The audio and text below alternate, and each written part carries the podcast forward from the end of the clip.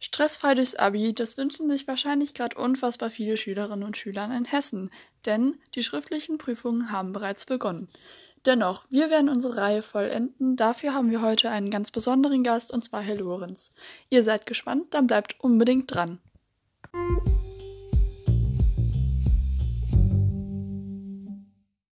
Nun sind wir in der letzten Folge unserer Reihe Stressfrei durchs Abi angekommen. Nach insgesamt vier Teilen und einem Special reden wir heute mit Herrn Lorenz. Er war viele Jahre für die Oberstufe zuständig und ist somit Experte im Thema Abitur. Hallo Herr Lorenz, würden Sie sich gerne einmal vorstellen? Hallo Laura, ja, also ich bin seit ähm, dem Jahr 2000 an der Gutenberg-Schule. Ich habe als Referendar begonnen und habe dann 2002 mein zweites Staatsexamen abgelegt und hatte das Glück, dass ich damals vor allem wegen meinen, also meine Fächer sind Mathematik und Französisch, vor allem wegen Mathe und eben, weil es zur Gutenberg-Schule gut passt, dieser Kombination mit Französisch übernommen werden konnte und ähm, war dann ab dem Jahr 2009 Oberstufenleiter wurde ja eben schon gesagt, das ungefähr so gut zehn Jahre lang und habe in der Übergangszeit dann knappe zwei Jahre sowohl die Oberstufenleitung als auch den Stellvertreter gemacht. Und zum Glück ist jetzt seit dem Sommer die Frau Barth, also meine Nachfolgerin als Oberstufenleiterin, da und bin jetzt im Grunde seit diesem Schuljahr dann ausschließlich als äh, stellvertretender Schulleiter tätig. Ja, und bin nach wie vor unheimlich gerne an der Gutenberg-Schule. Das freut mich zu hören. Wir mhm. mögen sie auch alle sehr gerne. Das kann ich von der oh. Schülerschaft so weitergeben. Das ist aber lieb. Ähm, sehr gerne. Genau, dann komme ich zu meiner ersten Frage und zwar, was sind denn Ihre Aufgaben als Oberstufenleiter gewesen? Oder? Ja, also als Oberstufenleiter ist es immer so, ich fand es immer witzig, wenn ich mit Kollegen über den Schulhof gelaufen bin ähm, und näherte mich so der, der, der Mensa, dann rund um den Oberstufenraum kannte mich jeder und dann ging man so nach oben und dann waren eher die Kollegen bekannt, weil da die Fünf- und Sechstklässler waren.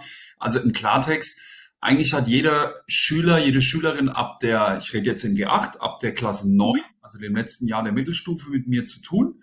Und dann begleite ich im Grunde oder habe alle Schülerinnen und Schüler bis zum Abitur begleitet. Also es ging eigentlich los mit der Information für die Einführungsphase. Was ist mhm. zu beachten? Was könnte hinsichtlich Abitur eine Rolle spielen? Was spielt eigentlich erstmal gar keine Rolle? Über dann Ende der E-Phase die Wahlen der, der Grund- und der Leistungskurse.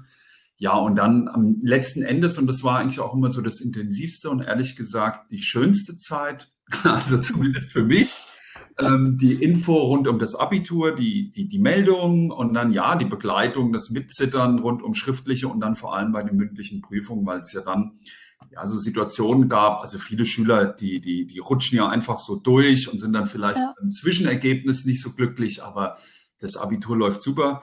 Und dann gibt's natürlich Leute, für die wird's ein bisschen knapper und die sind dann auch im Laufe der Zeit ans, so ans Herz gewachsen. Und ähm, da zittert, also da nicht nur der Oberstufenleiter, auch viele Lehrer oder Prüfer, ja. die zittern da wirklich mit, die dürfen sich das nicht zu sehr anmerken lassen. Aber ja, kurzum, eigentlich finde ich, ist es so der schönste Posten, der Oberstufenleiter. Ähm, in, der, in der Schulleitung, weil man sehr, sehr viel mit den Schülerinnen und Schülern zu tun hat. Und ähm, ich muss mhm. sagen, also ja, an der Gutenberg-Schule, das macht schon sehr viel Spaß mit den Oberstufenschülern. Das ist lustig, dass Sie das so erzählen. Tatsächlich war es bei mir auch so, dass so mit der neuen, sagen wir vielleicht mal mit der zehn, Sie dann auch immer mehr bei uns in den Fokus gerückt sind. Und ich noch weiß, immer wenn irgendwelche Fragen aufkommen, ja, frag einfach Herr Lorenz, ja, geh einfach schnell zu Herr Lorenz oder schau mal, da ist Herr Lorenz, jetzt kannst du ihn schnell fragen. Ja. Ähm, das weiß ich noch, ja, auch die äh, Infos, Infoveranstaltungen, da erinnere ich mich auch noch sehr gut dran. Genau, das war auch immer, waren immer Sie, das wusste ich, weiß ich auch noch, ja. Ja, das ist, das ist auch wirklich eigentlich das Schöne an dem Job. Man hat so eine klare, klare Zuteilung bei den Aufgaben. Das ist auch den, speziell den Schülern klar. Und ich meine letztendlich, ja. also ich denke, wie jeder andere Lehrer auch, wir sind Lehrer geworden, weil wir gerne mit jungen Menschen zusammenarbeiten. Und das ist da durch und durch, ja. Und man hat nicht nur dann mit Schülern zu tun, die man dann letztendlich ja doch benotet, sondern man, man, ja, viele, die man einfach berät, informiert und, und dabei ist, wie alle größer werden. Ja, und das, das manchmal ist es dann auch schön, den einen oder anderen zu verabschieden, aber mhm. oft ist es auch, ich finde es dann immer wieder schade, ähm, wenn die Leute dann gehen. Und das, das Schönste aber ist eigentlich, wenn dann ehemalige einen dann nochmal oder die Schule und auch einen persönlich besuchen und erzählen und man merkt eigentlich, sie kommen gerne. Und das ist, und das Schönste sind dann eigentlich so die Kurse oder die Jahrgangstreffen viele Jahre später und weil die Leute, die da mit einem reden, die haben dann auch Lust mit einem zu reden, ja. Und die, die nicht so viel Lust haben, was ja auch in Ordnung ist, die machen dann eher jetzt nicht einen Bogen, aber die suchen nicht so das Gespräch.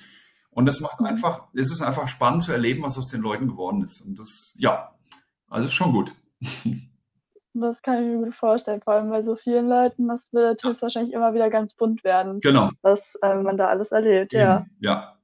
Dann kommen wir zu unserer nächsten Frage und zwar, welche Fragen werden Ihnen oder wurden Ihnen denn am meisten zum Abitur immer von den Schülern und Schülerinnen gestellt?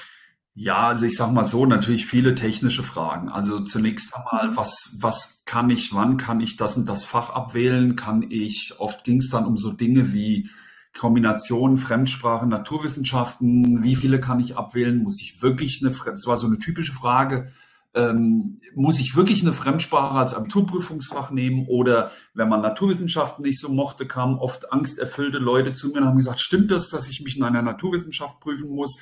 Also ich sag mal so diese ganzen Fragen rund um Fremdsprache, Naturwissenschaften, diese Kombination, natürlich auch äh, Leistungskurs waren und letztendlich äh, Wahlen der Prüfungsfächer. Das war so, ja, eigentlich kann man sagen, 80 Prozent der Fragen, die mir von Schülerinnen und Schülern gestellt wurden. Und ähm, man ist ja dann auch so ein echter, als Oberstufenleiter, also ich habe mich selbst so bezeichnet, deswegen kann ich das auch so sagen, man wird ja schon zu so einem Fachidiot, weil man das ja permanent hat. Während der normale Lehrer, der hat, der begleitet die Schülerinnen und Schüler als Tutor so alle zwei, drei Jahre maximal, ja, und dann, dann vergisst man auch so diese Spezialitäten, während ich das ganze Jahr davon rede.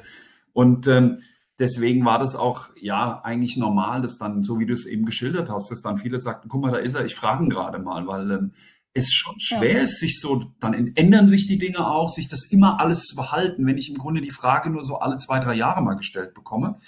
Aber also das waren so die Hauptfragen im Grunde. Ja, das kann ich mir gut vorstellen, dass es da, dass dann sozusagen mit man so eine Art Lexikon fürs Abitur Genau. höchstwahrscheinlich. Das trifft, Ja, das trifft, ja genau. ja. Ähm, ja, ich weiß auch noch zum Beispiel bei mir die Frage, die immer wieder aufkam müssen, ähm, die Halbjahre, die man in Geschichte, nee, in Provi muss man ja zwei Halbjahre einbringen, müssen die Halbjahre zusammenhängend sein. Die Frage weiß ich noch, ja. Das ist auch so ein, Oder das ist so ein, so, ein, so ein Mythos, der immer wieder entsteht oder so, wie soll ich Ja. sagen, eigentlich ein Märchen. Ja, es müssen zwei aufeinanderfolgende Halbjahre sein, was ja ehrlich gesagt ziemlich bitter wäre, wenn ich mir vorstelle, jemand behält oder jetzt auch in, in Kunst oder Musik müssen ja auch auf jeden Fall zwei Halbjahre eingebracht werden.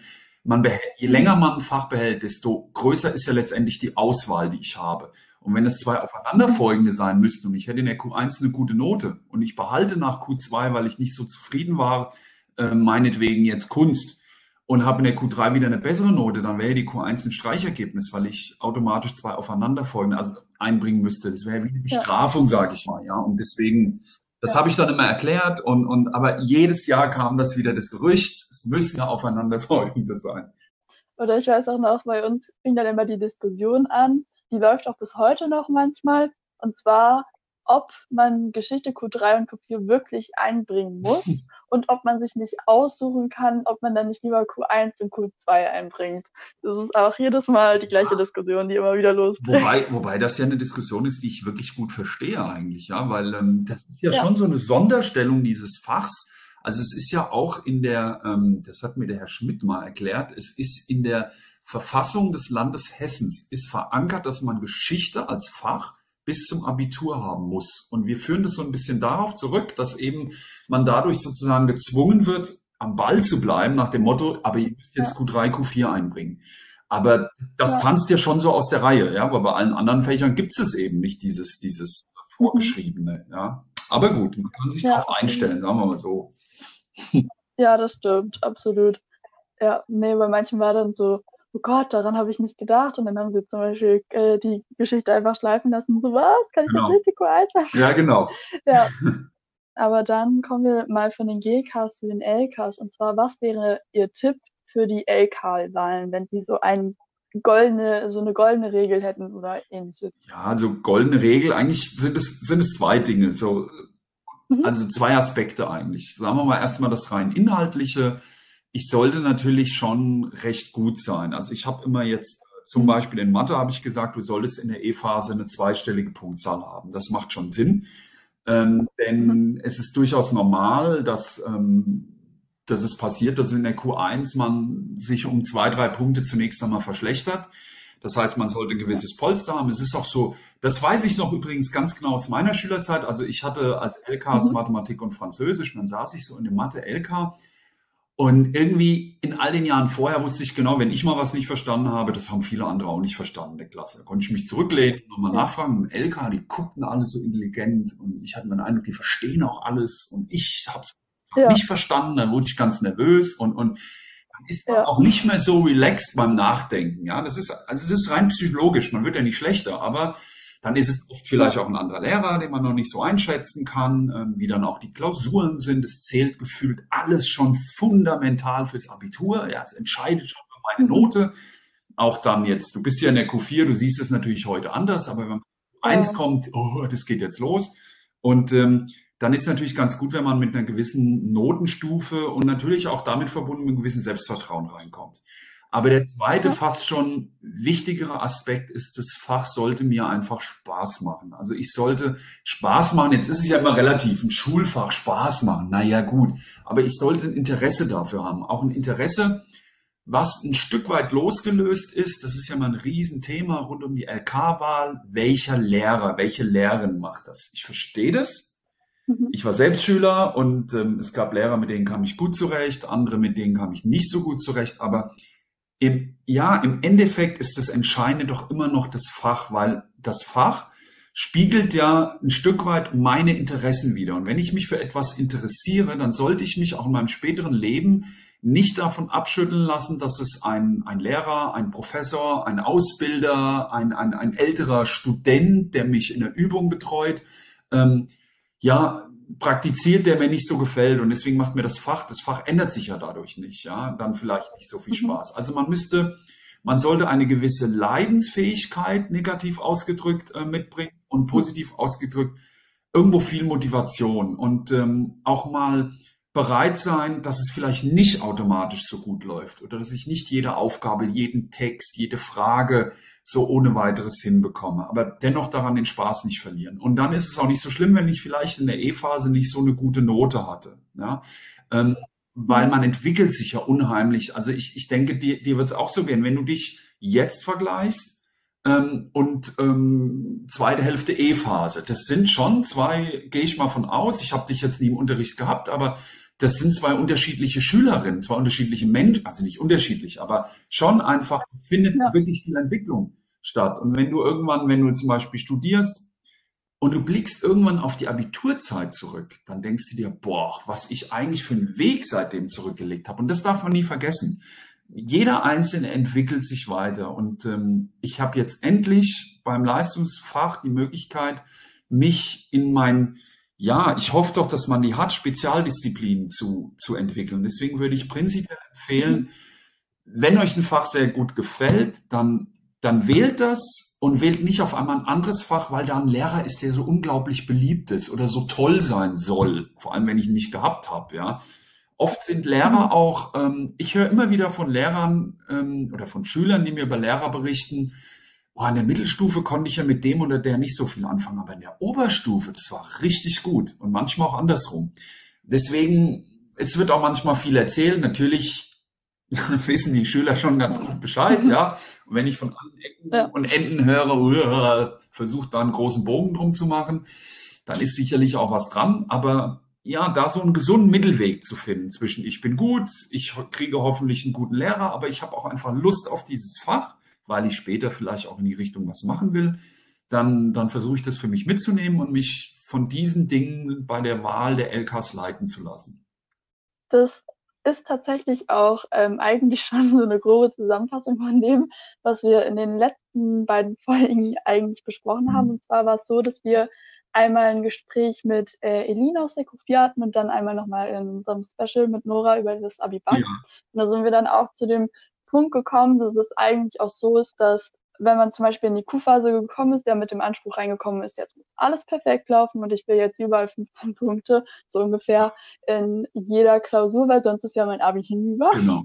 Und ähm, ja, dass man auch gar nicht im Hinterkopf hat, dass man sich ja auch in dieser Zeit nochmal entwickelt und was wir auch tatsächlich festgestellt haben, ist die Entwicklung in diesen zwei Jahren vor allem die krasseste Entwicklung war, die wir bisher überhaupt zurückgelegt haben. Genau ja, das sind auch Dinge, die ich zum Beispiel auch überhaupt nicht auf dem Schirm hatte, als ich in die Oberstufe gekommen bin. Also es waren wirklich Sachen, daran habe ich gar nicht gedacht. Ich dachte irgendwie, so wie es jetzt läuft, ab dem ersten Tag, so wird es die nächsten zwei Jahre ja. laufen.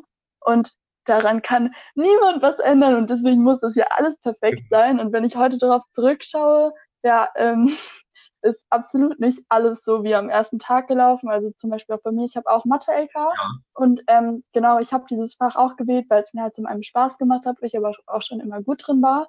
Und ähm, zum Beispiel ist auch jetzt mir passiert, dass ich ähm, in der Oberstufe ein bisschen, ja, sagen wir, negativ überrascht wurde. Also ähm, vielleicht würde ich heute anders wählen. Das heißt aber nicht, dass ich zum Beispiel den LK bereue, weil ich dadurch halt zum Beispiel durch diesen LK gelernt habe, wirklich dran zu bleiben und auch wenn Dinge nicht perfekt funktionieren, trotzdem weiterzumachen. Und dann hat es am Ende trotzdem ganz gut geklappt. Es ist nicht so geworden, wie ich wollte.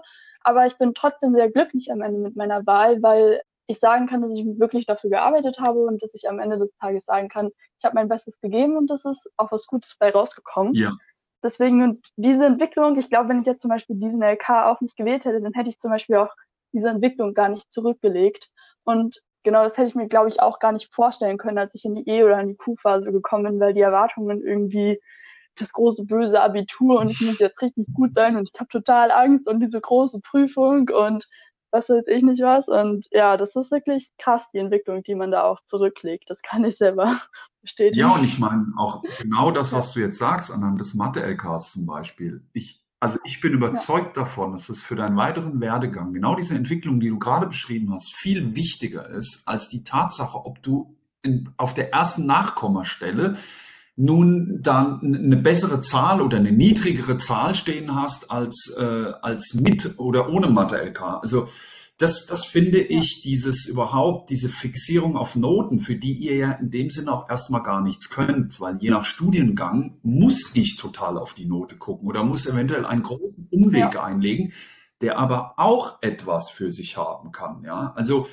das, das ist schon, ja. also das, für dich jetzt einfach mal finde ich, das ist, das ist ganz wichtig. Und da ist, ist Mathe auch ein hochinteressantes Fach. Also ich kann dir nur sagen, in meinem Mathestudium, ähm, das war eine echt krasse Schule, ja, die ich da durchlaufen habe. Also wir, wir waren über mhm. 60 Mathe-Lehramtsstudenten, die begonnen haben und es haben zwölf Examen gemacht. Das waren aber nicht die zwölf besten, sondern das waren die zwölf, die bereit waren, diesen Weg zu gehen. Und ich habe mir damals geschworen, du ziehst es zwei Semester durch. Und wenn du nach zwei Semestern immer noch Zweifel hast und sagst, boah, das ist es nicht, dann wählst du was, dann studierst du was ganz anderes. Ein Jahr kannst du verlieren. Ähm, und das, mhm. das ist auch etwas, was ich ganz, ganz wichtig finde für, für euch jetzt später. Ihr seid, so, ihr seid ja noch jünger. Ich hatte ja 13 Jahre Schule, ihr habt 12 Jahre. Ihr mhm. werdet, das kann ich aus meiner heutigen Sicht bestätigen, noch lange, lange, lange arbeiten. Ähm, ob ihr nun ein Jahr länger studiert oder ein Jahr länger in der Schule seid oder euch Zeit lasst, weil ihr zum Beispiel einen Studiengang wechselt, das ist, das ist im Grunde so zweit- und drittrangig. Ähm, das Entscheidende mhm. ist, dass ich irgendwann für mich, für mich als Persönlichkeit merke, das ist mein Ding, das will ich machen. Und ich weiß, wofür ich mir hat also geholfen, dass ich dann zwischendurch mal an die, an die Schule gehen musste, um ein Praktikum zu machen. Und dann habe ich kapiert, boah, ich habe so Lust, Mathematik zu unterrichten, auch wenn es mit dem eigentlichen Studium gar nichts zu tun hat. Und das hat mir geholfen, mich durch dieses Studium durchzuweisen.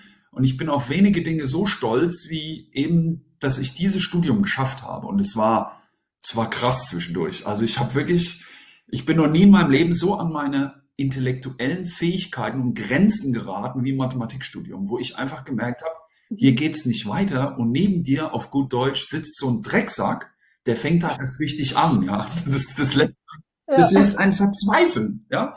Aber es ist, ja. es ist toll. Also es ist trotzdem ein, ein Erlebnis und ähm, das ist natürlich in, im Studium nochmal was anderes als in der Schule, aber es hat immer sein Gutes und darum geht es mir eigentlich, wenn nicht alles glatt läuft, wenn ich, wenn ich mich durchbeißen musste, wenn ich manchmal meine Zweifel hatte an mir, an dem, was ich gemacht habe, an dem Lehrer, an dem Kurs oder was weiß ich, und ich trotzdem, und genau so hast du es ja dargestellt, ähm, dann am Ende des Tages sage, aber das war's wert. Und es ist auch so. Und es wird nicht das letzte Mal im Leben sein. Ja, und das ist, das ist gut. Das war dann auch eine gute Schule, auf gut Deutsch. Ja. Ja, das ist auch, denke ich, ein deutlich besseres Fazit, das man ziehen kann, als zu sagen, boah, ich habe den schlechten LK oder den falschen LK gewählt und ist alles hinüber und jetzt kann ich gucken, wo ich bleibe, sondern stattdessen etwas draus für sich Genau. mitzunehmen, um damit dann später weiterzuarbeiten. Ja, genau.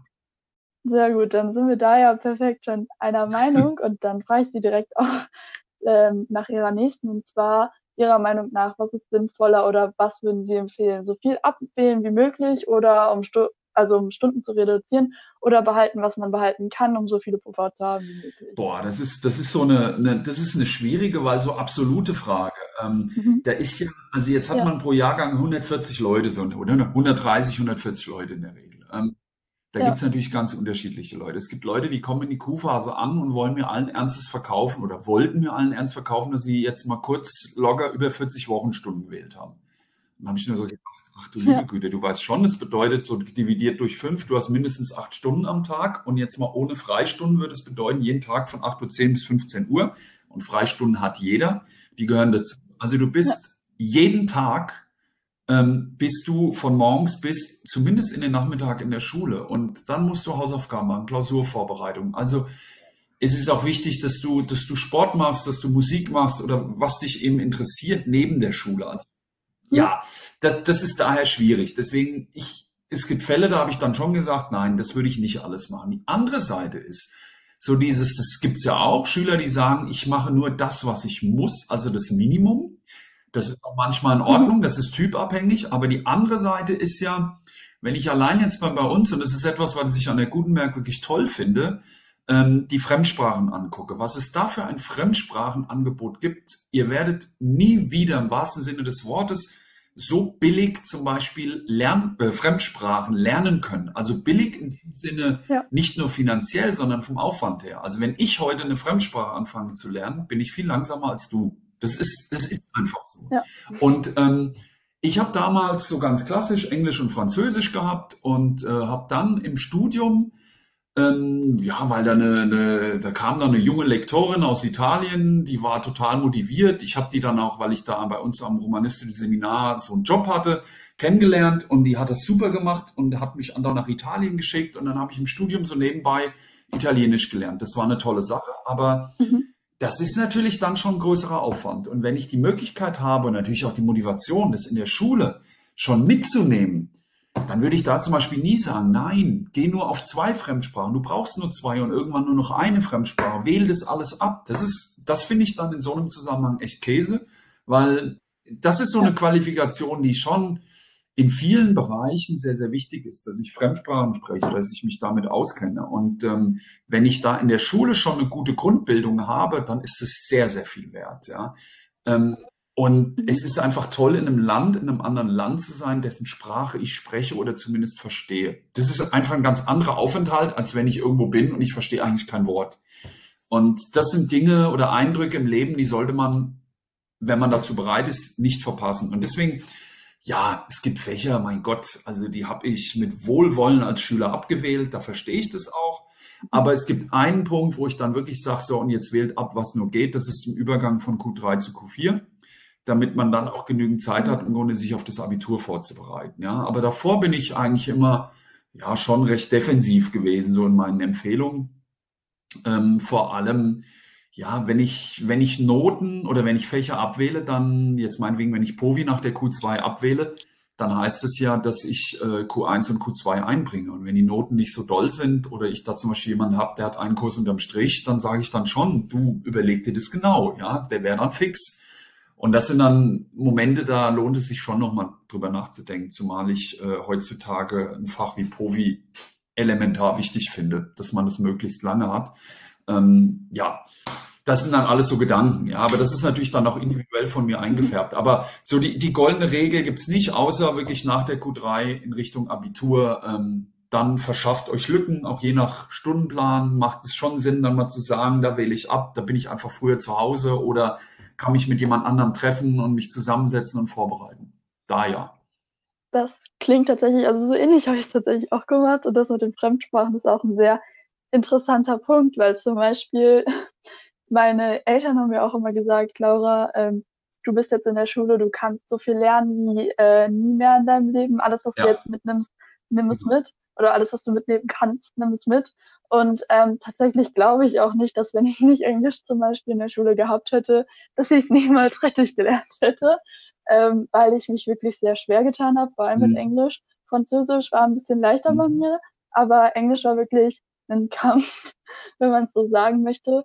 Und ähm, zum Beispiel hätte ich nicht äh, so gute Lehrer, vor allem in der neunten und zehnten Klasse gehabt, die sich wirklich eigentlich hinter mich gestellt haben und gesagt haben, jetzt machst du aber ja. mal hier, ähm, ja. auf gut Deutsch gesagt, dann, ähm, ja, dann wäre ich höchstwahrscheinlich niemals heute so weit, dass ich sagen würde, okay, ich könnte mir vorstellen, irgendwann mal ins Ausland zu ziehen für ein paar Jahre oder ich würde voll gerne in dieses Land fahren oder in dieses Land fahren, weil alleine schon Englisch mit Weltsprache, also so viele Möglichkeiten wären mir verschlossen geblieben, wenn ich zum Beispiel jetzt nicht richtig gelernt hätte. Und inzwischen fühle ich mich wohl in der Sprache und gebe sogar selber Nachhilfe in dieser Sprache.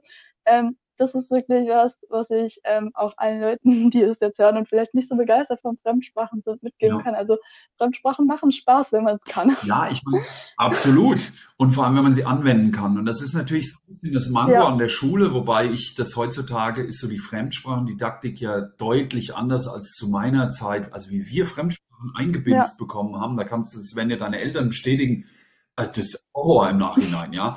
Aber mich hat dann immer motiviert. Ja. Also gut, ich bin, ich hatte den Vorteil, ich bin zweisprachig aufgewachsen, Deutsch-Französisch, weil meine Mutter mhm. aus oder die Familie aus Genf ist. Und ähm, mhm. dadurch hatte ich immer einen natürlichen Zugang. Ich habe mich auch mit Englisch schwer getan, ja. Und ähm, aber ja. ich meine jetzt auch allein in deinem Fall, wenn du zum Beispiel in Richtung Journalistik gehen willst, also ohne Englisch, ja, mhm. das wär, würde interessant ja, werden, ja. Also deswegen, ja. das, nein, das ist schon, das ist schon eine tolle Sache und das finde ich auch an der Gutenberg oder wenn ich das dann sehe, Spanisch, Russisch, ja, das ist, das ist beeindruckend. Ja, wenn man auch sieht, ja. was da Schüler, Schülerinnen auf die Beine stellen, ja, das ist, also das macht schon Riesenspaß, ja. Deswegen, ja. jeder, der irgendwo so ein Stück weit die Motivation mitbringt und sich dazu aufraffen kann und deswegen allein, was du jetzt erzählst von deinen Englischlehrern und Englischlehrerinnen, das ist toll. Das ist, und dafür sind eigentlich, sollten dafür auch Lehrer da sein. Und äh, dann haben die einfach einen richtig guten ja. Job gemacht, ja, weil ähm, du wirst davon profitieren. Hättest du schleifen lassen, hättest du dich deutlich mühsamer wieder rankämpfen müssen. Ja, klar. Absolut, ja. Also auch Englisch, ähm, ja, da werde ich mich auch noch bei ein paar Lehrern für bedanken müssen. Ne? Also es ist auch noch ein Plan fürs Abi, weil da bin ich wirklich, muss sagen, da haben wir ein paar sehr gute Lehrer auch bei uns an der Schule, aber auch allgemein mit Sprachen. Also zum Beispiel, ich habe ein Mädchen bei uns im Jahrgang, Analia, die ist so sprachenbegeistert zum Beispiel auch. Die hat sogar nicht nur ähm, Russisch, Französisch und Englisch, glaube ich, hier an der Schule, sondern nebenbei auch noch außerhalb eine Zeit lang, ich glaube, Japanisch außerhalb okay. gelernt.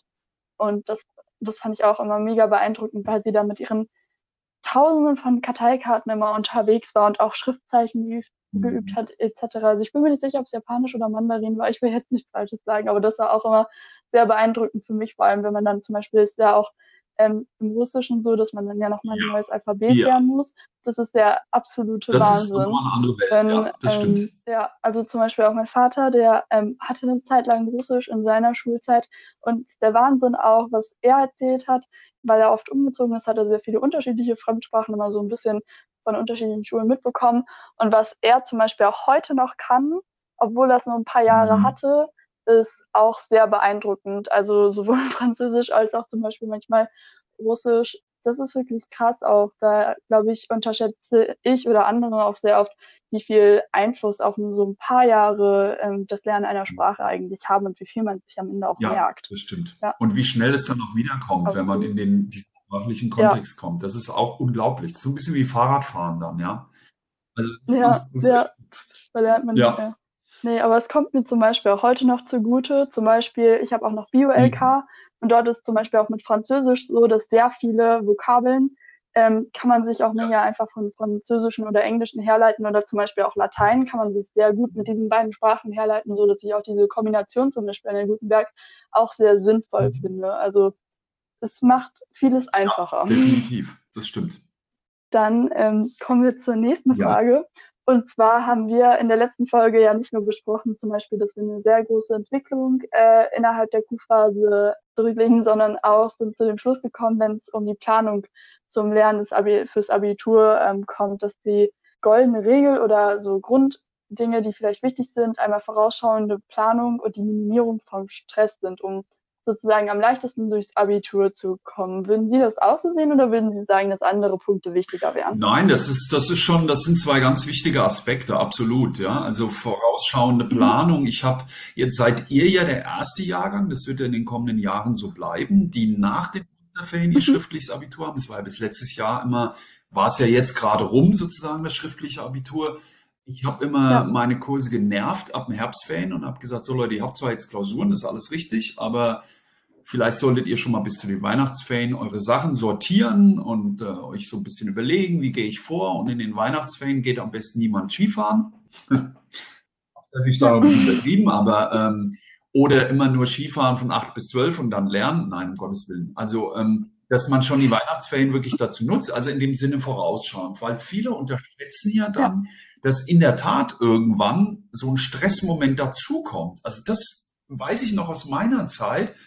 Dann hat man noch in der Schule, sprich Q4, noch Klausuren, die da vor dem schriftlichen Abitur, also auch die letzten Jahre, bei euch jetzt sowieso, ähm, liegen. Für die muss man irgendwie lernen. Dann, dann, dann kommt da sowas wie noch ein Führerschein um die Ecke. Das ist Zeitaufwand, dann, dann mhm. etc. Und, und dann habe ich auf einmal das Gefühl, boah, ich glaube, ich schaff's nicht. Ich habe diese drei Fächer. Oh Gott, man kann ja auch nicht jede Stunde ein anderes Fach lernen, sondern es muss sich auch irgendwie einprägen. Und ähm, dieses Jahr habe ich so die Befürchtung ja. gehabt, dass zu viele sich vielleicht auf die Osterferien verlassen, weil die Osterferien sind auch nur zwei Wochen und dann geht's schlagartig los. Aber auch das ist letztendlich etwas Typabhängiges. Manche brauchen den Druck, damit sie erstmal so richtig in Fahrt kommen und können auch mit dem Druck umgehen. Andere müssen schon ganz früh sich alles sortiert haben, um, damit sie das Gefühl haben, ach, ich kann durchatmen und kann in Ruhe lernen. Aber prinzipiell die, das, was ihr herausgearbeitet habt, das ist schon wichtig. Das ist prinzipiell wichtig, dass ich versuche, vorausschauend zu, zu arbeiten, mich auch selbst richtig einzuschätzen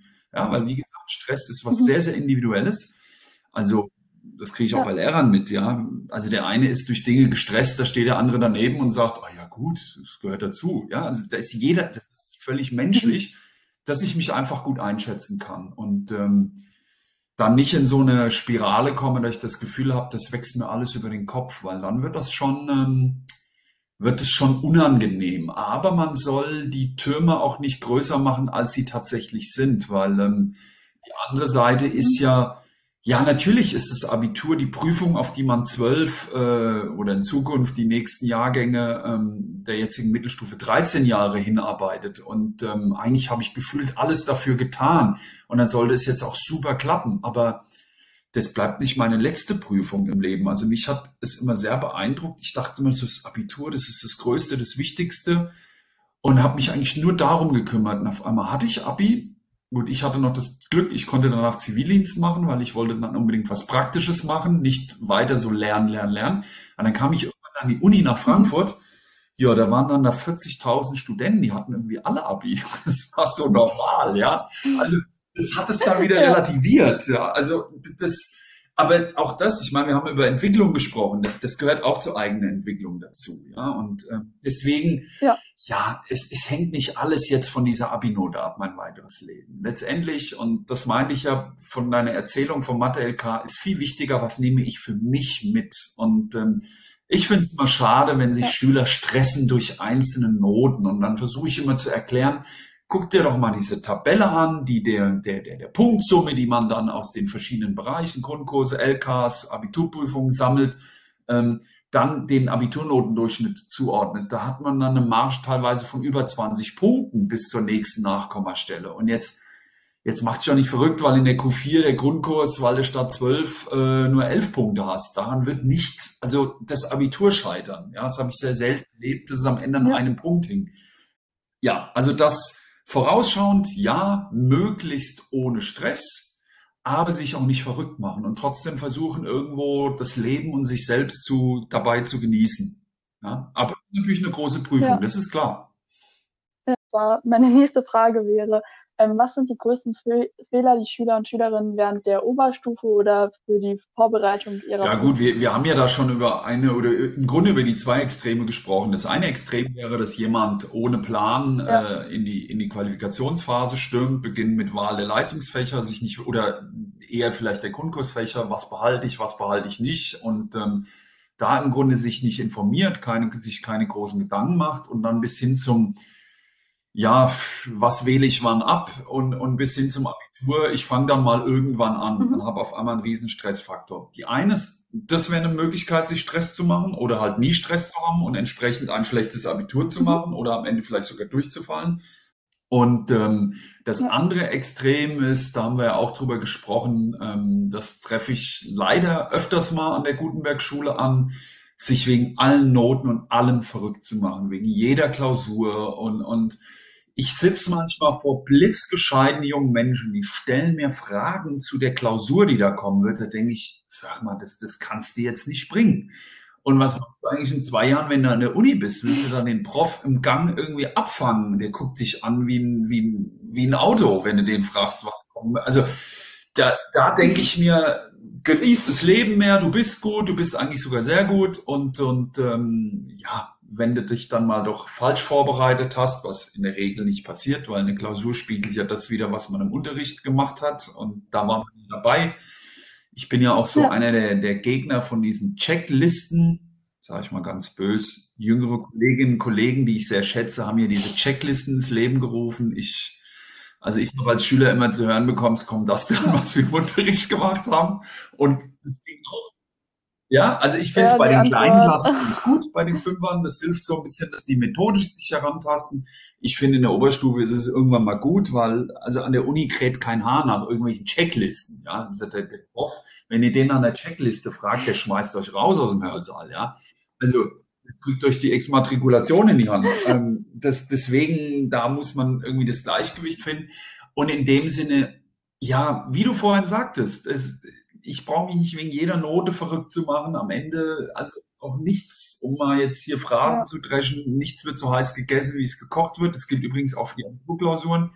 Ich weiß noch, damals habe ich gesagt, boah, wie soll ich denn da fünf Zeitstunden sitzen und schreiben? Das, das geht doch gar nicht. Die gehen sozusagen so schnell rum, Ja. das denkt man gar nicht. Ja, ähm, also sich Ja. nicht zu sehr verrückt zu machen, das ist so das andere Extrem und, und sich nicht so, also auch in seinem Selbstwertgefühl zu sehr von der schulischen, reinen schulischen Leistung ähm, äh, abhängig zu machen und auch nicht diese, diese, ja, diese Notengebung. Ich teile ja nicht einen Kurs in gute und in schlechte Menschen ein. 0,0, sondern ich gebe Noten für einen gewissen Abschnitt in Ja. einem gewissen Fach, mehr nicht. Und ähm, ich kann nur von Lehrerseite sagen, ich, also ich, ich habe sowieso keine Lieblinge oder Leute, die ich nicht mag. Ja, um Gottes Willen, ich mag alle gleich. Ähm, nein, aber das ist ja nicht so, dass man die Leute besser findet, denen man gute Noten gibt. Oder die Leute, ich habe manchmal schon auch Gespräche, da ich Ja. so, mein Gott, du hast so viel auf dem Kasten, aber du verkaufst dich hier so unter Wert, das ist beeindruckend. Ja, und ähm, das, das gibt ja auch. Und das ist natürlich dann auch irgendwie schade. Erstmal ein Fehler, aber vielleicht führt es auch dazu, dass der oder diejenige sich im Studium sagt, nee, diesen Werdegang gebe ich mir nicht nochmal. Und ich habe oder was, also ja, es, also Fehler sind ja auch andererseits gar nicht so schlecht. Nur ich sollte nicht am Ende da landen, dass ich sage, mein Gott, hätte ich es nur anders gemacht. Und ähm, ich weiß, dass ich im Mathe-Abitur die schlechteste Note in der Prüfung meiner ganzen äh, LK-Zeit hatte. Ähm, und ich konnte aber rausgehen und sagen, ich habe aber alles, ich hatte ein Stück weit ein Brett vorm Kopf an dem Tag, das hat nicht so gut funktioniert, aber ich habe mich, besser konnte ich mich nicht vorbereiten, ich habe alles gegeben. Und diesen Fehler sollte man nicht machen, dass man rausgeht aus Ja. einer Prüfung und sagt, boah, ich hätte eigentlich viel besser abschneiden können, ich hätte mehr machen können, ich hätte anders agieren können, weil das ärgert einen in der Regel nachhaltig. Wenn man sagt, so wie ich in Mathe, ja, es hat mich geärgert, aber ich bin am nächsten Tag hatte ich direkt die Französischprüfung und da habe ich eine Bombennote geschrieben und da habe ich irgendwie für mich dann so meine Lehren innerhalb kürzester Zeit rausgezogen und ähm, trotzdem habe ich dann das Mathestudium unheimlich gut hinbekommen und ähm, ja, auch eine Abi-Prüfung, eine Abi-Note ist eine Momentaufnahme. Das, das, das sagt ja nicht, dass du in der Oberstufe gut warst Ja. oder nicht gut warst. Ja, also das ist, darf man auch nicht zu hoch hängen. Das ähm, hoffe ich, dass es bei mir auch so wird. Also, dass ich dann am Ende aus der Prüfung rausgehen kann und sagen kann, das war gut und oder das war Genau. so, wie es gelaufen ist. Und Das weißt du aber, Laura, das wirst du ja. schon im Vorfeld wissen. Das Du wirst stimmt. im Vorfeld wissen, okay, ich bin Mhm. bereit, jetzt meinetwegen für Mathe, ich bin einfach bereit, komme was wolle. Und jetzt, äh, ja, es ist ein bisschen wie im, im Sport. Jetzt das geht nicht allein um die Tagesform, aber ich weiß, ich habe mich gut vorbereitet. So, und damit, damit kann ich dann auch guten Gewissens ja. in diese Klausur gehen. Jetzt gucken wir mal, was passiert. Und ähm, ich finde es dann eben auch wichtig zu gucken, ähm, sich Zeit zu nehmen, ein Stück weit für, für die Auswahl, also spe speziell jetzt meinetwegen Analysis, nicht nur auf die ersten Teilaufgaben zu gucken, sondern sich den gesamten Vorschlag anzugucken. Oft geht's auch schwer los und bleibt aber dann irgendwie so. Und ein anderer Vorschlag, der geht ganz leicht los und hinten raus, wo es dann vielleicht noch viele BEs drauf gibt, geht der Punk ab. Also sich da ein Stück weit Zeit zu nehmen. Ich behaupte, Vektorrechnung, Stochastik, das wird jeder relativ schnell wissen, was man da nimmt. Ähm, ja, und dann einfach sein. Bestes zu geben. Beginnen mit dem hilfsmittelfreien Teil. Schreckgespenst vieler Schüler. ja, da muss ich auch nochmal ran. Ja. Aber das wird schon. Alles gut. Ja, Mathelka. Hoffentlich schrecken wir niemanden ab. Mathelka ist eigentlich was Schönes. Absolut. Ja. Genau. Ja, auch ähm, was für ein Verständnis man auch bekommt, auch wenn es vielleicht jetzt wie bei mir nicht so 100%ig läuft.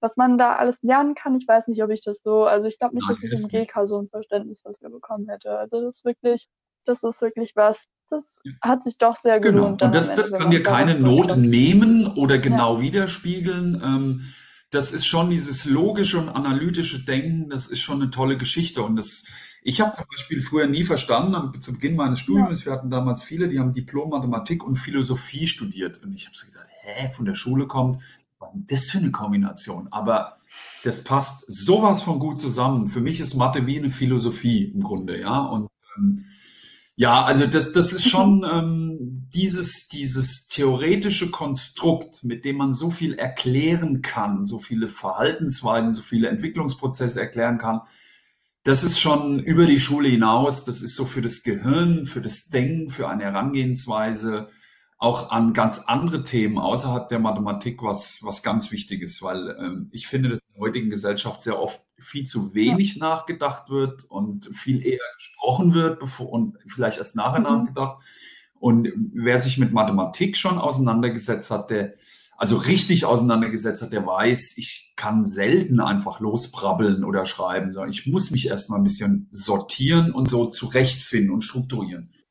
Und das ist, das ist einfach wichtig. Ja, ja? Und vielleicht hättest du ja. mit einem anderen LK, aber das, die Garantie hast du nie, eine bessere Note, weil es dann eher nur gefühlt, nur um Lernen geht. Aber ich sage den Schülerinnen und Schülern auch immer, ja, dann hat man meinetwegen in Französisch, dann habe ich eine DIN A4-Seite geschrieben, habe ein gutes Gefühl, weil ich habe ja was geschrieben, aber da steht vielleicht nur Mist. Ja, und in Mathe kriege ich das schneller wiedergespiegelt. Ich merke es ja. vielleicht auch so am Ergebnis oder Zwischenergebnis. Hm, ist jetzt nicht so sinnvoll, ja. aber das ist, hat ja auch eine Chance in sich, den Fehler vielleicht eher zu finden, anstatt da irgendeinen blöden Text zu schreiben und ich merke es nicht und machen wir weiter. Ja, also das hat alles sein Für und Wider. Ja das ist wirklich so, dass man da andere Bezüge auch herstellt und ich denke auch vielleicht auch manchmal auf andere Gedankengänge kommt als Absolut. ohne Mathe. Ja. ja.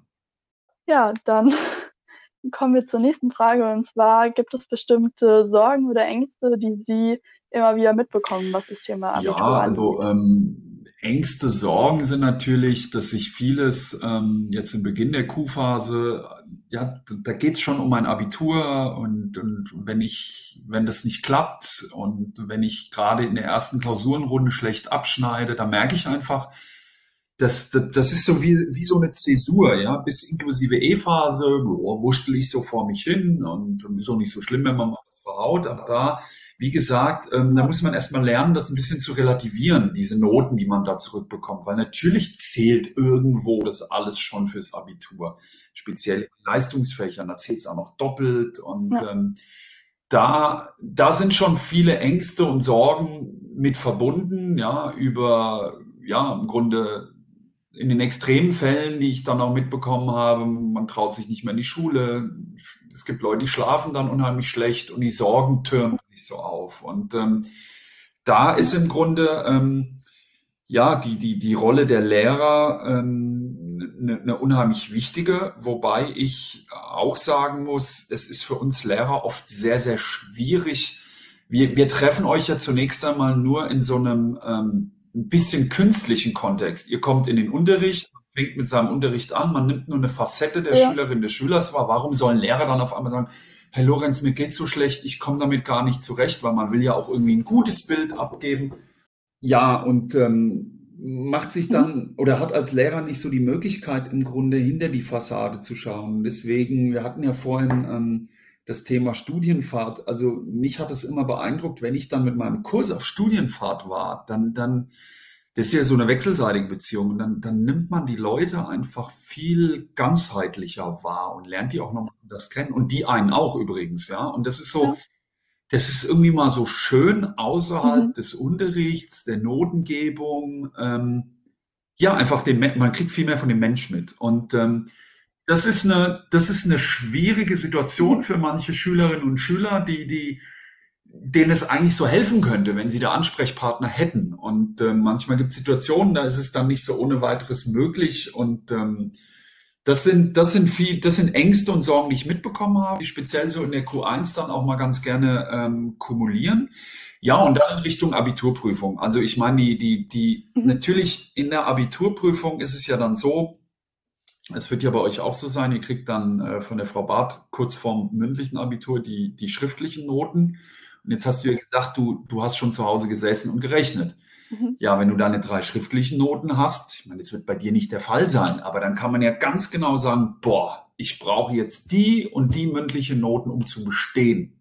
Und wenn ich es nicht schaffe, dann war's das gefühlt erstmal. Ja. Und das sind Situationen, weil ich habe mir die Leute ja dann immer, also am Tag der Bekanntgabe der schriftlichen Ergebnisse, habe ich dann einzeln um Gespräch gebeten, um ihn einfach mit ihnen jetzt so wie soll ich sagen, taktisch durchzugehen, wie bereite ich mich jetzt auf die mündliche Prüfung vor? Was ist wichtig? Oder wenn ich, was ja nicht sein darf, Leuten ähm, Noten zurückgebe und sie haben beide LKs unterm Strich geschrieben, dann müssen die in sogenannte zusätzliche mündliche Prüfung, um, um eben den, zumindest ein LK auf wieder fünf Punkte in Schnitt zu bringen.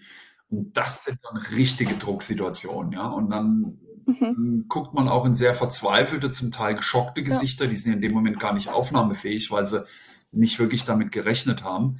Ähm, das waren dann schon Situationen, dann habe ich immer gesagt, ja. kommt nach jeder mündlichen Prüfung kommst du zu mir und jetzt gucken wir, was daraus geworden ist, was es bedeutet für die nächsten Tage. Ja, und da zittert man, da zittern dann schon viele mit. Ja. Das ist eine, das sind ja, so natürlich ja, die, die, die eindrücklichsten Sorgen und Ängste, die ich dann immer mitbekommen habe. Ja, klar. Alles klar, Dankeschön. Ähm, dann kommen wir auch wieder direkt zur nächsten Frage. Und zwar, gibt es bestimmte Vorurteile gegenüber dem Abitur, denen Sie schon öfters begegnet sind?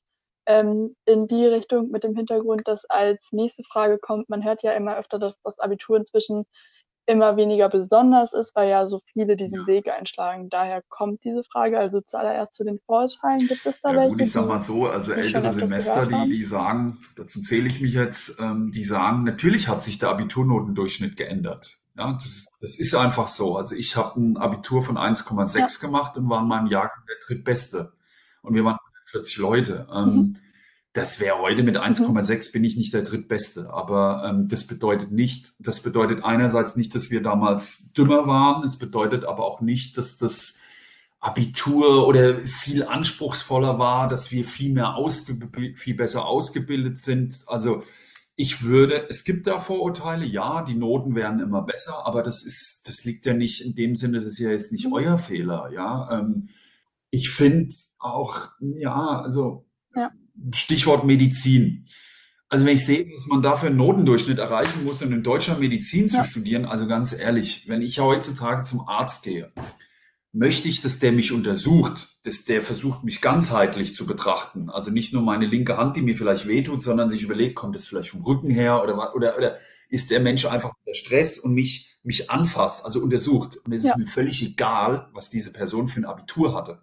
Ja, sondern dass das so wie euch wahrscheinlich auch völlig egal ist, ja. äh, was der Lehrer für eine Abiturnote hatte, sondern der soll sich mit euch identifizieren, euch äh, Gedanken machen, wie er euch die Dinge näher bringt. Und das finde ich, diese Mühle finde ich mitunter nicht so ganz glücklich. Aber ähm, ich finde, also ich käme nie auf die Idee, durch, wenn wir so unser Abi-Jahrgangs, also von meinem Abi-Jahrgang äh, das Treffen haben, da irgendjemand zu sagen, ja, das Abitur ist heute ist viel leichter, das ist völliger Käse. Ja, Natürlich ähm, führt so eine jetzt prinzipiell eine Vereinheitlichung, also Landesabitur, was wir jetzt seit 2007 in Hessen haben, das, das führt schon dazu, dass es ein Stück weit abflacht. Das, das geht gar nicht anders. Aber deswegen ist Unterricht nicht abgeflacht. Ich finde, hm. jetzt muss ich wieder vom Mathe-LK reden, ähm, ich finde es ein bisschen schade und es ist ja aufgrund des Landesabiturs genau vorgegeben, was wir machen müssen. Also ich habe früher in meinen ersten Mathe-LKs viel mehr so Beweisführungen gemacht, um,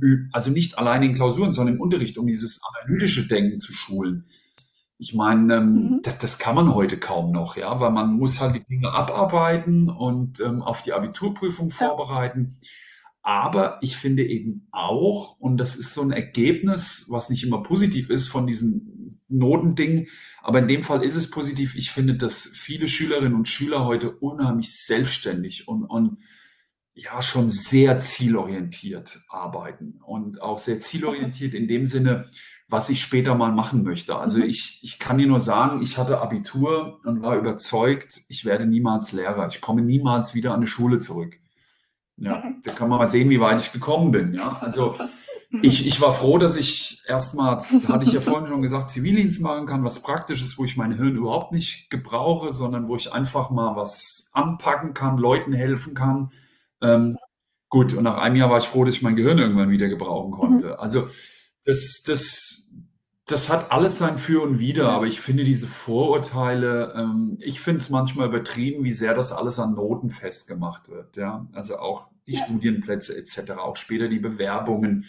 Ja. Wobei auch das ist relativ. Ähm, ich glaube, dass das Entscheidende ist, dass man zeigt, man hat nebenher Dinge gemacht, ähm, man hat auch neben dem Studium, ob das so Praktika sind. Ich habe in der Schule nicht nur den ganz normalen Werdegang gemacht, sondern ich habe mich einfach für Dinge interessiert und das kann ich nachweisen. Ich habe mich irgendwo engagiert. Ähm, das finde ich unheimlich wichtig. Und wenn man dann statt äh, mhm. jetzt um dein Beispiel aufzugreifen, du hattest, glaube ich, gesagt von 1,4 bis 2,5, wenn du statt 1,4 jetzt nur in Anführungsstrichen 2,0 hast, ah ja. ja. Na und, also ja. ja.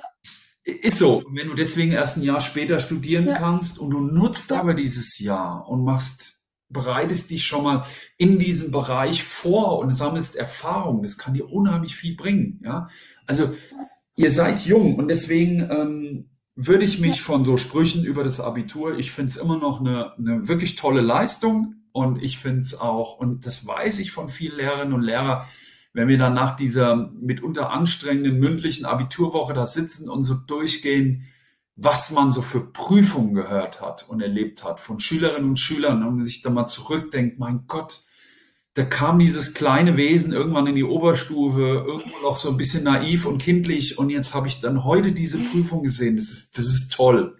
Ja, und das, das macht auch unheimlich Spaß, ja. finde ich, so rund ums Abitur. Also ich werde dieses Jahr viele mündliche Prüfungen haben im, im Mathe-Abitur. Ich freue mich drauf, weil man, man sitzt ja dann da und will, will so auch den Kollegen und den Schülern zeigen, guck mal, das hast du irgendwo bei mir gelernt. Und, und ähm, das, das, ja, also ich freue, ich finde es schön. Es macht Spaß. Den. Schülern vielleicht nicht immer, aber ähm, das ist schon, ähm, ich würde mir an eurer Stelle da nichts erzählen lassen von wegen. Früher war das viel schwerer und so. Ja, ihr, ihr in mhm. dem Feld, in dem ihr euch entwickelt, ihr macht das wirklich gut und ähm, ihr könnt nichts dafür, dass vielleicht früher andere Dinge, äh, die Dinge anders waren. Und ich habe damals übrigens auch schon gehört, dass das Abitur früher viel schwerer war als es, als mein Abitur. Deswegen das ist auch so. Ja. Ach, so ein Geschwätz. Ja. ja. Das hört man ja auch ja. immer wieder von wegen, ja. alles besser. Das hört man ja auch ja. immer wieder. Gut, zurzeit stimmt das. ja. Aber ähm, dafür, das liegt ja nicht an euch. Vielleicht, also, ja. Da kann man drüber reden. Ja. ja, da stimme ich gerne zu. Ähm, dann kommen wir ähm, jetzt zur nächsten Frage. Und zwar, ich hatte sie ja vorhin schon angesprochen, und zwar, man hört ja immer öfter, dass das Abitur ja immer weniger was Besonderes ist, weil ähm, so viele inzwischen den Weg einschlagen oder sich fürs Abitur entscheiden. Wie sehen Sie das denn? Also würden Sie sagen, ja, okay, immer ja, mehr. Es ist okay, natürlich also, ja machen mehr Menschen äh, ja. oder junge Menschen inzwischen Abitur, aber ja, das ist ja jetzt, also mein Gott, das ist doch eigentlich zunächst einmal eine mhm. positive Entwicklung. Ja? Da, da sehe ich doch nichts Negatives dran, ja. Ähm, ja, und schon, ja. das, das entwertet es nicht, sondern ganz im Gegenteil. Ich finde, ähm, das ist einfach wirklich eine Leistung. Ich, ich zeige in diesen Prüfungen und natürlich auch vorher, und das ist auch gut so auch vorher, Stichwort Tagesform, ähm, ich im Grunde gelernt habe und ich, ich strebe die allgemeine Hochschulreife an und das sagt, das sagt alles und es ist ja nicht so, weil es jetzt mehr Leute machen, das, also ich bin überzeugt hm. davon, dass du bestimmt mindestens genauso viel an Wissen, an, an, an Persönlichkeit angehäuft hast wie ich damals, ja, auch wenn der Schnitt anders war. Aber das, also nochmal, ähm, jeder strampelt ja in dem Umfeld, in dem er groß wird, schwimmt er und strampelt er sich frei und ähm, die, die Entwicklung der Persönlichkeit, ähm, die ich ja da einfach auch unheimlich wichtig finde, die macht man ja nicht an, an mehr Abiturienten oder einem besseren Abiturnotendurchschnitt fest. Also ich bin halt auch nicht dabei, dass, dass man jetzt sagen würde, heutzutage sind die, wir hatten mal einen Jahrgang, da hatten wir 10 mal 1,0, so nach dem Motto, mein Gott, dieser Jahrgang war ja viel intelligenter als wir damals. Nein, kann ich, erstens kann ich es gar nicht beurteilen. Zweitens, also immer, ja, da wo ich gerade bin, versuche ich das Beste draus zu machen und ähm, das einigen gelingt das sehr gut, anderen gut und anderen vielleicht ein bisschen weniger, aber das, das, das war schon immer so, ja, und es wird auch immer so sein. Alles klar, danke schön.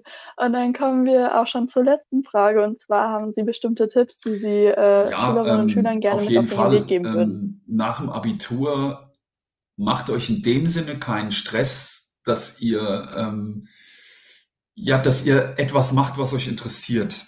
Das ist für mich das, das Allerwichtigste. Eine Sache, mit der ihr euch identifizieren mhm. könnt, die euch Spaß macht. Gebt euch in dem Sinne auch Zeit, mal mit der Wahl vielleicht daneben zu liegen. Ihr werdet es ein, ein Leben lang mehr oder weniger machen, diesen Bereich, in dem mhm. arbeiten. Ich wusste als 18-Jähriger, habe ich mir immer gesagt, mein Gott, was weiß ich, was mir mit 40 Jahren gefällt. Jetzt bin ich älter als 40, jetzt kann ich sagen, ja, was weiß ich, was mir in zehn Jahren, ja. ob mir das immer noch so viel Spaß macht, das weiß man nicht. Und so, so ist das Leben. Und ähm, strebt auch nicht einen mhm. Studiengang an, weil den andere machen und der als gut oder cool gilt und, und das, was mich eigentlich interessiert, vielleicht nicht so ist. Ich bin damit groß geworden, dass es ähm, ja vielleicht nicht total immer hip war zu sagen, ja, ich bin Lehrer. Ähm, da war es dann, waren andere Berufsgruppen, die waren, die haben vielleicht ein höheres Ansehen.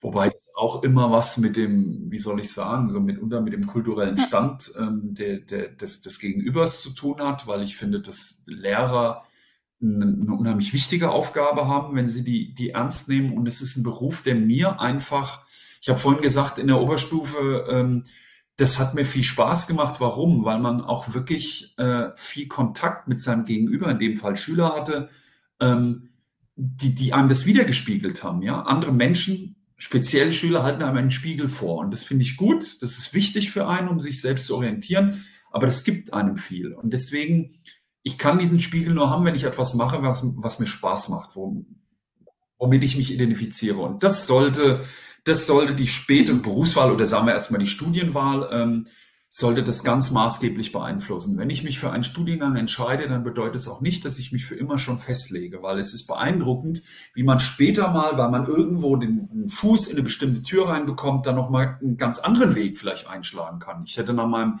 Lehramts- oder ersten Staatsexamen auch noch ganz andere Dinge machen können als Mathematiker, ja, als an die Schule zu gehen. Und, ähm, aber ich wusste, ich will das. Und ähm, deswegen mhm einerseits nicht verrückt machen und wirklich mit offenen Augen durch die Weltgeschichte laufen. Und ähm, ja, wir waren bei Fremdsprachen vielleicht. Das ist jetzt die ideale Zeit, wenn dann mal die Pandemie im Griff ist. Ähm, ins, das, das ist das, was im Moment unheimlich leid tut. Ähm, ins Ausland ja. zu gehen, woanders mal zu leben, in einem anderen Zusammenhang zu leben und ähm, da viel mitzunehmen, aber halt auch nicht ähm, zu sagen, okay, jetzt lebe ich erstmal ewig vor mich hin und ähm, ja, ich fange fang mal an, in drei, vier Jahren äh, mir Gedanken zu machen. Also einerseits nicht zu viel Stress und ähm, auch nicht immer auf das hören, was andere sagen, ja. sondern auf sich selbst hören. Und ähm, ich wünsche vor allem euch, dass ihr ein echtes Studentenleben haben werdet. Also ich trainiere eine, eine, eine Handball, eine Männermannschaft, die sind, die, die sind relativ junge, viele Studenten drin und das tut mir irgendwo unheimlich leid. Die sitzen zu Hause vor ihrem Rechner in den Vorlesungen sozusagen, ja, und lernen niemanden kennen. Und das ist echt, also ich möchte meine ja. Studentenzeit nicht missen, ja, mit allem drum und dran. Und ähm, das wünsche ich euch vor allem, dass ihr, ob Studium, ob Ausland, ob äh, Ausbildung, dass ihr andere Dinge, andere Menschen kennenlernt und das ist, das ist aufregend. Das ist nicht immer alles schön, aber das ist aufregend und da nimmt man auch nochmal unheimlich viel mit. Und ja, das, das ist so mein Tipp eigentlich. Mit offenen Augen, wenn man dann wieder darf, mit offenen Augen möglichst überall hinlaufen. Ich drücke es mal so aus. Hm. Mhm. Alles klar, vielen Dank. Ja, ich hoffe auch, dass das irgendwann auch ja. mal vorbei ist und ich vielleicht Aber ich auch schon. irgendwann ich Studentenzeit haben werde. Ja, hoffentlich. Ja, ja. ich denke auch, genau. dass wir uns auch vielleicht langsam mal dem ja. Ende nähern. Eventuell. Ja. Alles klar. Dann bedanke ich mich an dieser Stelle für das tolle Interview. auch. Ich fand es ähm, sehr schön. Es hat mir auch sehr viel Spaß gemacht. Und ja, gut zu hören. Genau, und dann ähm, verabschiede ich mich auch an diesem Punkt bei allen Hörerinnen und Hörern. Ich hoffe, euch hat diese Reihe ähm, stressfrei durchs AVI Spaß gemacht und vielleicht auch geholfen. Ähm, das war ja das Ziel, also hoffe ich es mal. Und ähm, genau, solltet ihr noch Fragen haben oder ähnliches oder Anmerkungen, Kritik, dann schreibt uns gerne auch eine E-Mail an luca.msedu.gutenberg-gym.de oder schreibt uns auch gerne auf Instagram mit gbs.bbn. Dort sind wir auch zusammen mit der SV und den Schulsanitätern vertreten. Und genau, dann würde ich mich an dieser Stelle verabschieden und bedanken.